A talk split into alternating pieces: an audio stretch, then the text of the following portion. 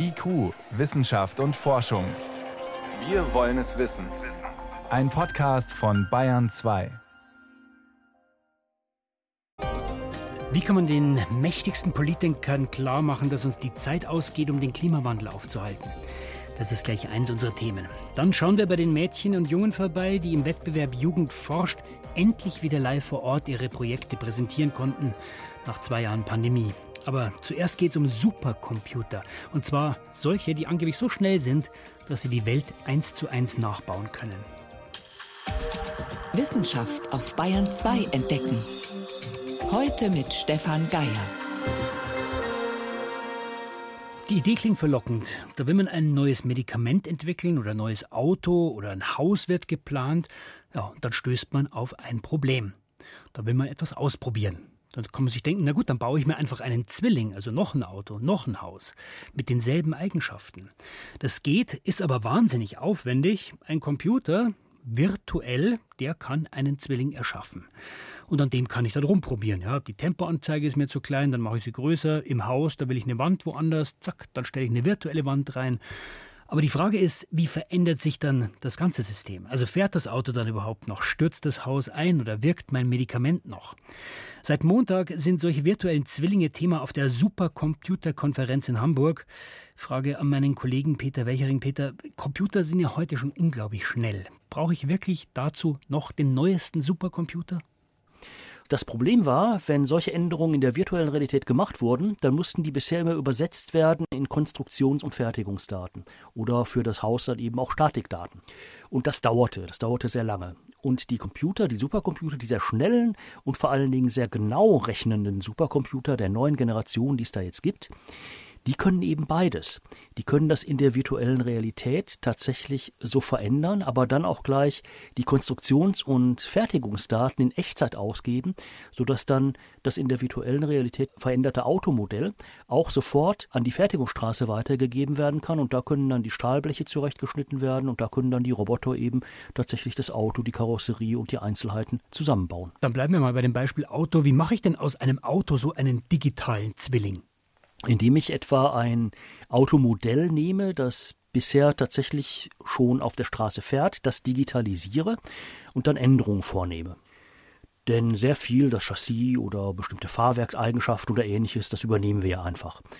Und wenn ich diese Änderung vornehme, dann musste tatsächlich bisher immer in einem gesonderten Schritt, und der hat sehr viel Zeit, teilweise einige Wochen gedauert, von dieser virtuellen Realität in die Konstruktionsdaten, in die Fertigungsdaten Zeit investiert werden, bis die dann standen. Und das geht jetzt mit Und den Supercomputern schneller, weil die einfach mehr Power haben. Das geht jetzt mit Supercomputern der sogenannten Exaflops-Klasse schneller. Exaflops heißt, die können mehr als eine Trillion Rechenoperationen in der Sekunde schaffen. Und der zweite Punkt, warum dann sofort die Konstruktionsdaten so gut da herauskommen, der liegt darin, dass sie eben mit einer sehr, sehr hohen Genauigkeit rechnen. Das klingt sehr verlockend. Teilweise, muss man sagen, klingt es aber auch ein bisschen vermessen. Es gibt zum Beispiel dieses EU-Projekt Destination Earth. Da wollen Forschende gleich einen digitalen Zwilling der ganzen Erde schaffen. Was soll der denn können? Ja, damit sollen dann Erdentwicklungen für die nächsten fünf oder zehn oder sogar 20 Jahre simuliert werden. Und nicht nur Klimasimulationen, die haben wir ja schon, sondern da soll es dann um solche Fragen gehen, wie etwa wirkt sich der Tankstellenrabatt auf den Verbrauch von Benzin aus oder wie wirkt er sich aufs Klima aus? Und da können dann alle Wetterdaten eingegeben werden, alle wirtschaftlichen Daten, Daten über die Gesellschaften, vom Steueraufkommen bis hin zu der Frage, wie wohnen die Leute in Reihenhäusern oder Hochhäusern, Daten zum Kaufverhalten, Daten zur Berufstätigkeit.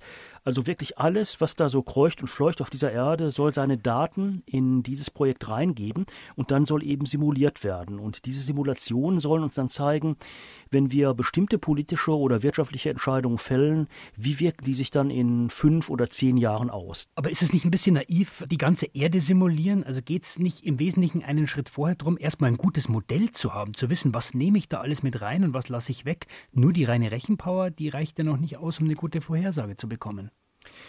Nee, aber je mehr Rechenpower ich habe, desto mehr Abhängigkeiten kann ich in so einem Modell natürlich gleichzeitig berechnen und desto besser wird das Modell dann auch und desto berechenbarer wird die Simulation. Aber klar, ich brauche immer ein mathematisches Modell, das dem zugrunde liegt. Und dieses mathematische Modell, und das haben auch die Computerwissenschaftler auf der Konferenz in Hamburg sehr deutlich gesagt, bildet auch immer nur einen Teil der Realität ab.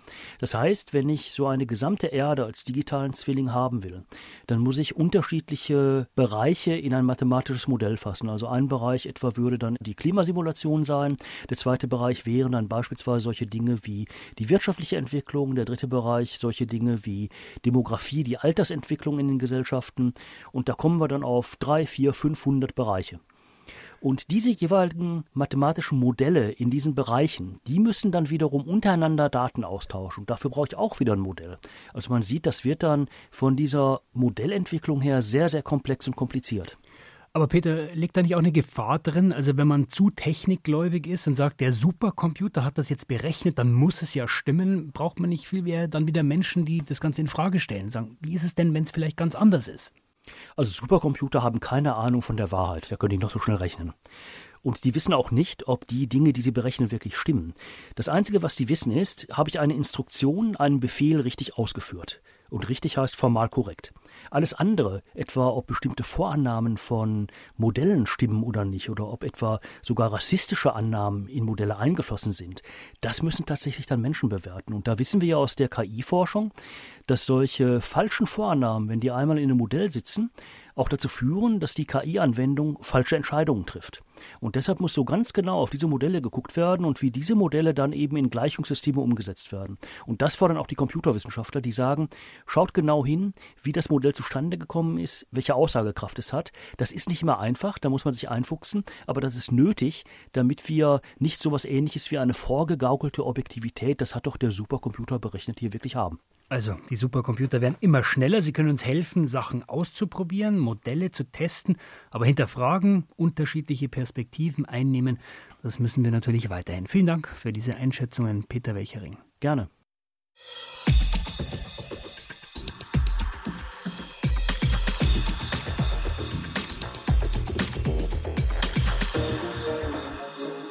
Sie hören Bayern 2, es ist 18.12 Uhr. Es gibt ja genügend Herausforderungen auf der Welt, die wir dringend meistern müssen. Allein der Klimawandel mit all seinen dramatischen Folgen ist eine Mammutaufgabe. Und äh, auch dafür brauchen wir die besten Köpfe und Kinder und Jugendliche, die sich schon relativ früh für technische, für wissenschaftliche Themen interessieren.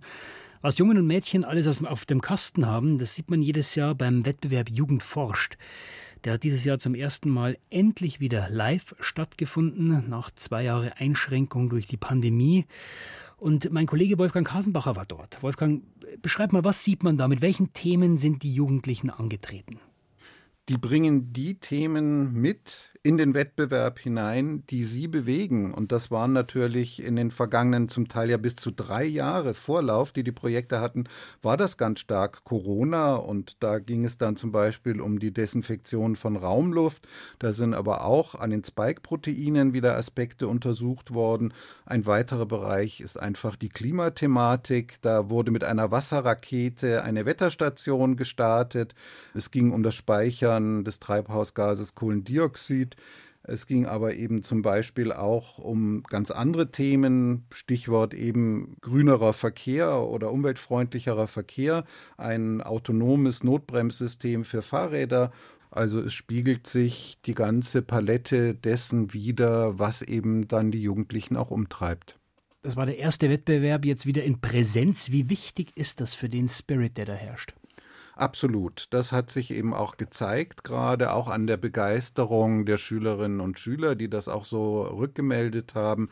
Es ist ja im Wesentlichen ein Kommunikationsunternehmen, was da gestartet mhm. wird. Es geht ja nicht darum, dass irgendjemand allein hinten im kleinen finsteren Zimmer irgendetwas bastelt oder irgendetwas ausarbeitet. Es muss am Schluss eine schriftliche Arbeit abgegeben werden. Es muss die eigene Arbeit vor einer Jury vorgetragen, vorgestellt werden. Es muss ein Stand gestaltet werden, der in wenigen Worten die wesentlichen Punkte, das Ziel des Ganzen und auch die Ergebnisse darstellt. Es muss nicht zuletzt auch uns Presseleuten in wenigen Sätzen die Sache dargestellt werden.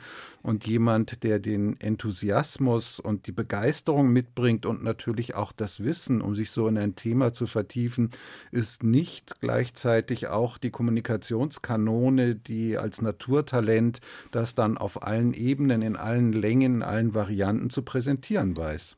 Warum ist dafür der Austausch vor Ort, auch mit den Betreuern, mit den Wissenschaftlern so wichtig? Weil der Faktor Mensch dann dazu kommt.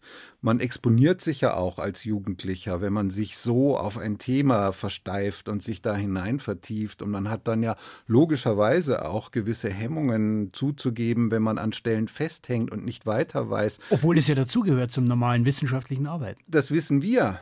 Aber das weiß ich doch nicht mit 14, 15, 16 automatisch schon. Das genau gehört ja zu dem Gewinn durch eben die Teilnahme an so einem Wettbewerb, dass ich dann in den jungen Jahren diese Erfahrung, wie wissenschaftliches Arbeiten aussieht, dass ich das eben dort schon erlernen kann. Wie formuliere ich eine Fragestellung, also das, was man dann später als Hypothesenbildung kennt.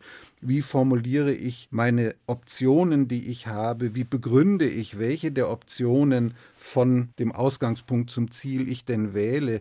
Wie gehe ich aber auch hin und messe richtig. Es gibt ja den schönen Satz aus der Physik, den die aber vielleicht auch noch nicht durchgenommen mhm. haben. Wer misst, misst, misst. Mhm. Das heißt, was sind denn typische Messfehler? Wie verhindere ich die? Und wie belege ich hinterher vor einer Jury, dass ich das verstanden, erkannt habe und dass ich auch wirklich zu Recht glaube, behaupten zu können, ich habe wirklich das gemessen, was ich messen wollte.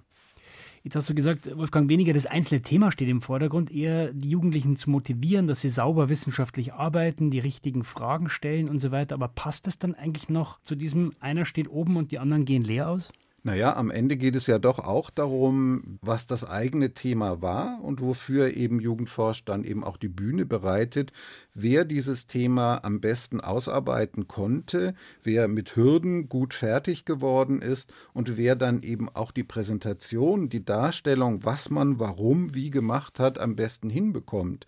Es ist aber für die Jugendlichen untereinander überhaupt kein Problem, wer welchen Preis bekommt und wer ihn nicht bekommt, wobei man auch sehen muss, dass alle alle, die ja beim Bundeswettbewerb antreten, schon zweimal gesiegt haben, nämlich beim Regionalwettbewerb und beim Landeswettbewerb.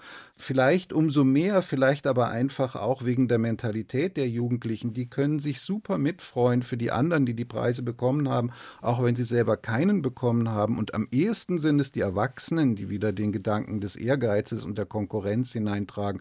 Die Jugendlichen sind einfach nur froh dabei gewesen zu sein. Das waren Eindrücke vom Wettbewerb Jugend forscht, der am vergangenen Wochenende zu Ende gegangen ist. Vielen Dank dafür, Wolfgang Kasenbacher. Gern. IQ, Wissenschaft und Forschung. Wenn Sie mehr wissen wollen, Hintergründe zum Programm von IQ finden Sie unter bayern2.de. IQ, Wissenschaft und Forschung. Montag bis Freitag ab 18 Uhr. In knapp vier Wochen treffen sich die Chefs der wichtigsten Industrienationen beim G7-Gipfel in den Bayerischen Alpen auf Schloss Elmau. Damit davon nicht nur die schönen Landschaftsbilder in Erinnerung bleiben, haben gestern in Berlin die Wissenschaftsakademien der Teilnehmerländer einen besonders drastischen Appell geschickt. Und zwar die Staats- und Regierungschefs. Der Fokus Klimaschutz und die nächste Pandemie. Moritz Pompel mit Einzelheiten. Dass sich die Wissenschaftsakademien der G7-Staaten zusammentun und eine Handlungsempfehlung an die Staats- und Regierungschefs aussprechen, ist ein Novum. Der gemeinsame Appell unterstreicht, wie dringend mehr getan werden muss und wie eng das Problem von Pandemien mit dem Klimawandel zusammenhängt. Gerald Haug, Präsident der Nationalen Akademie der Wissenschaften Leopoldina. Wenn wir nicht verstehen, dass die Erde ein komplexes System ist, dass Zoonosen, also Krankheiten, die zwischen Tier und Mensch übertragen werden, eng verknüpft sind mit dem Klimawandel, dem Verlust von Biodiversität und dem Druck auf die Ökosysteme, dann glaube ich, wird die nächste Katastrophe auf dem Weg sein. Das Problem, der Mensch vereinnahmt immer mehr Flächen. Inzwischen leben rund 8 Milliarden Menschen auf der Erde. Durch den Klimawandel werden ganze Landstriche unbewohnbar. Menschen und Wildtiere konzentrieren sich auf weniger Flächen und dadurch können sich Erreger leichter übertragen. Nach Schätzungen der Weltgesundheitsorganisation sind drei Viertel der neu auftretenden Infektionskrankheiten Zoonosen. Um gegenzusteuern sei ein One Health-Ansatz nötig, schreiben die Wissenschaftsakademien in ihrem Appell. Die G7-Staaten müssten besser zusammenarbeiten, sowohl global als auch regional. Global muss das so aussehen, sagt Gerald Haug. Wir brauchen eine global geltende CO2-Steuer. Das wäre das schärfste Schwert, das wir haben. Wir haben die Technologien, um weniger Klimagase auszustoßen, aber wir brauchen die internationale Zusammenarbeit. Die G7-Staaten müssen hier Vorreiter sein, sonst können wir das Zwei-Grad-Ziel nicht erreichen. Auf Länderebene und regional geht es zum Beispiel darum, Ökosysteme besser zu schützen. Auch das trägt zum Klimaschutz bei und hilft indirekt, zukünftige Pandemien zu vermeiden. Trotzdem, Krankheitsausbrüche lassen sich nicht komplett verhindern. Und deshalb, sagen die Wissenschaftsakademien, sollten die Länder gemeinsam mehr in Forschung und Entwicklung neuer Arzneimittel investieren, etwa in Antibiotika und Antivirusmittel. Die Virologin Sandra Ziesek von der Universität Frankfurt erinnert daran, dass wir gegen die meisten Viren bisher keine gezielten Medikamente haben. Wir haben jetzt die Möglichkeit, breit wirksame Antivirusmittel zu entwickeln, die also nicht nur gegen gegen ein Virus wirken, wie zum Beispiel SARS-CoV-2, sondern gegen eine ganze Virenfamilie, also etwa alle Coronaviren. Damit wären wir besser gerüstet und hätten die Mittel parat, wenn es zu einer neuen Pandemie kommt. Um sich weniger abhängig von globalen Lieferketten zu machen, sollte das Ziel eine eigene Produktion sein. Neben Neuentwicklungen fordern die Wissenschaftsakademien, sorgsamer mit bereits vorhandenen Arzneimitteln umzugehen, etwa mit Antibiotika in der Tierhaltung oder in der Fischzucht. Indem die G7-Staaten noch mehr aufklären und alternative Programme fördern, könnten zunehmende Resistenzen vermieden werden. Alles, was in dem Appell steht, geht in die richtige Richtung, sagt der Zoologe Gerhard Hasbrunner von der Universität München. Weil Pandemien und Klimaschutz so eng zusammenhängen, fehle aber ein wichtiger Aspekt, Maßnahmen gegen das globale Bevölkerungswachstum. Wenn wir 30 Prozent aller Aktivitäten jetzt einsparen, ist das gut und richtig. Es verpufft aber in seiner Wirkung, wenn wir in 50 Jahren um 30 Prozent mehr Menschen auf diesem Planeten haben. Weil unterm Strich ändert sich dann nämlich überhaupt nichts. Wir brauchen eine globale Bildungsinitiative, insbesondere in Bezug auf junge Frauen. Wenn wir das schaffen, dann gehen die Kinderzahlen gerade in den Entwicklungsländern, wo wir das größte Problem diesbezüglich haben, tatsächlich substanziell zurück. Deutschland und die internationale Staatengemeinschaft müssten auch gerade hier mehr tun. Genug Ideen im Kampf gegen Klimawandel und Pandemien gibt es. Die Frage ist jetzt, was sind die G7-Chefs bereit, davon umzusetzen? Bayern 2. Wissenschaft schnell erzählt. Das macht heute Helmut Nordweg und los geht's mit Organtransplantationen. Und da gibt es einen Rekord zu vermelden. Zum ersten Mal ist eine Leber drei Tage lang außerhalb des Körpers aufbewahrt worden und wurde dann erfolgreich transplantiert. Dem Patienten geht's gut. Bisher lag das Limit bei zwölf Stunden. Das ist also ein großer Fortschritt. Oft müssen die Ärztinnen und Ärzte nämlich noch abklären, ob sich so ein Organ wirklich eignet. Also zum Beispiel, ob ein Tumor drin ist oder nicht. Und es dauert das dauert manchmal so lange, dass man es dann gar nicht mehr verwenden kann. Außerdem lässt sich so eine Transplantation so oft, äh, oft so schnell gar nicht organisieren. Mhm. Dass das jetzt geht, ist möglich dank einer Perfusionsmaschine, die ahmt sozusagen den Körper nach.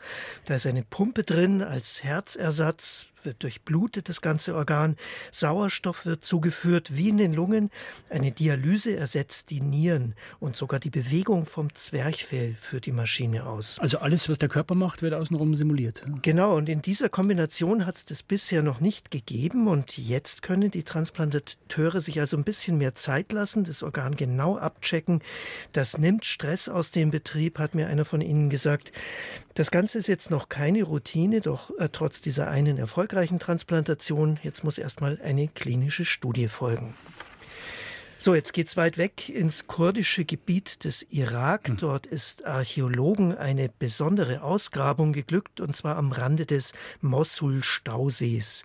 Der hat im vergangenen Winter ungewöhnlich wenig Wasser gehabt und so konnten die Forschenden eine Stadt aus der Bronzezeit freilegen. Eine ganze Stadt? Eine ganze Stadt, 3400 Jahre alt. Da hat es in Europa noch nicht mal eine Hochkultur gegeben. Im Vorderen Orient war das anders. Stichwort Ägypten, Babylon. Und dazwischen, da war dieses Mitanni-Reich im heutigen Grenzgebiet Irak und Syrien, zu dem diese Stadt gehört hat. Und was sieht man da alles? Ja, die war hochentwickelt. Es hat eine Stadtmauer gegeben, Werkstätten, große Gebäude, zum Beispiel ein Palast, einen Magazinspeicher, um Waren zu lagern. Also das Ganze war offensichtlich ein Handelszentrum, wo Waren aus der ganzen Region ver, ähm, ja, gehandelt wurden, bis dann ein Erdbeben um 1350 vor Christus der Stadt ein Ende gemacht hat. Und wenn der Stausee dann wieder vollläuft? Ja, der Stausee, wenn der vollläuft, das wollen die Forscher natürlich nicht, dass die Gebäude dann kaputt gehen. Deswegen haben sie die mit Plastikfolien geschützt und eine Kiesaufschüttung dann drumherum gemacht. Und Sie hoffen, dass, äh, wenn jetzt der Stausee voll läuft, was bereits wieder passiert ist, dass den Gebäuden dann soweit nichts passiert. So, und jetzt noch zu einem ausgestorbenen Riesenhai, der Megalodon. Da haben Forschende jetzt entdeckt, was zu seinem Aussterben beigetragen hat.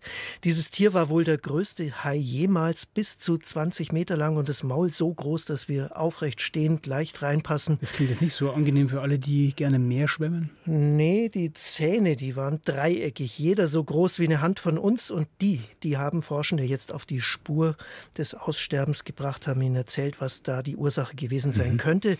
Im Zahnschmelz lagert sich nämlich Zink ein, von dessen Atomen gibt es zwei Sorten. Und in welchem Verhältnis die vorkommen, das sagt was darüber, was ein Tier gefressen hat.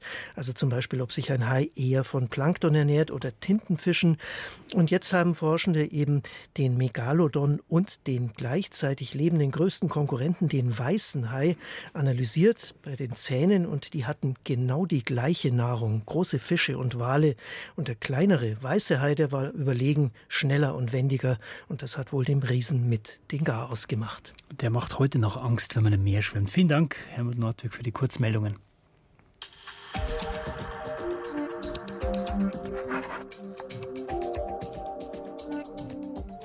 Und jetzt heben wir ab und richten den Blick ins All.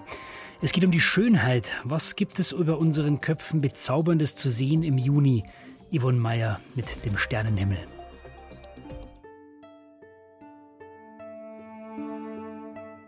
Es ist viel los am Sternenhimmel im Juni.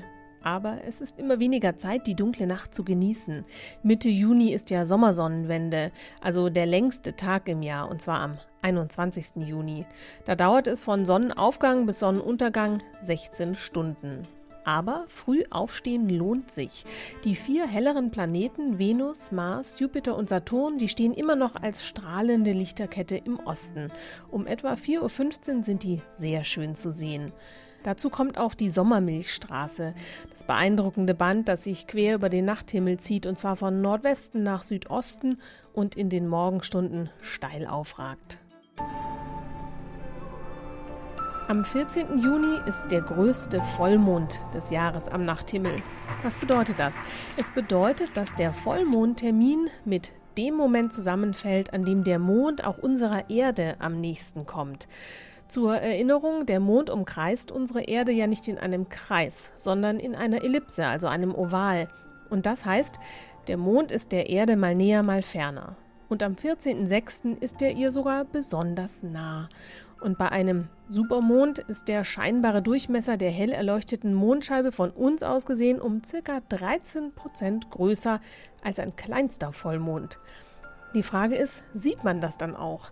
Leider nicht wirklich. Man würde es nur wahrnehmen, wenn der kleinere Vergleichsvollmond daneben stünde.